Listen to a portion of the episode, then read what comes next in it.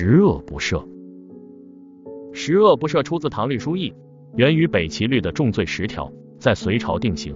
并为后世的唐、宋、明、清各代所沿袭。唐律规定十恶是常赦所不原的重罪，即犯十恶者，不仅会受到严厉的惩罚，还不得享有法律规定的赦免、役、刑、减、赎等优遇。北齐律确立了封建统治者认为的危害国家根本利益的十种罪，称重罪十条。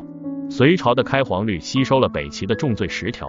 经过了修改后，正式定为了十恶罪，以便更好的维护统治阶级的利益。这十恶是：一曰谋反，二曰谋大逆，三曰谋叛，四曰恶逆，五曰不道，六曰大不敬，七曰不孝，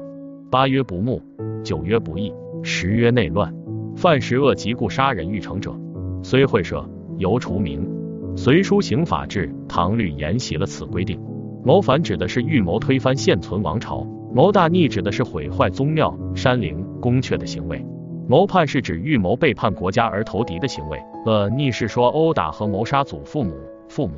杀伯叔父母、姑、兄姐、外祖父母、夫、夫之祖父母、父母的行为。不道是指杀一家非死罪三人，并肢解尸体或者养毒虫，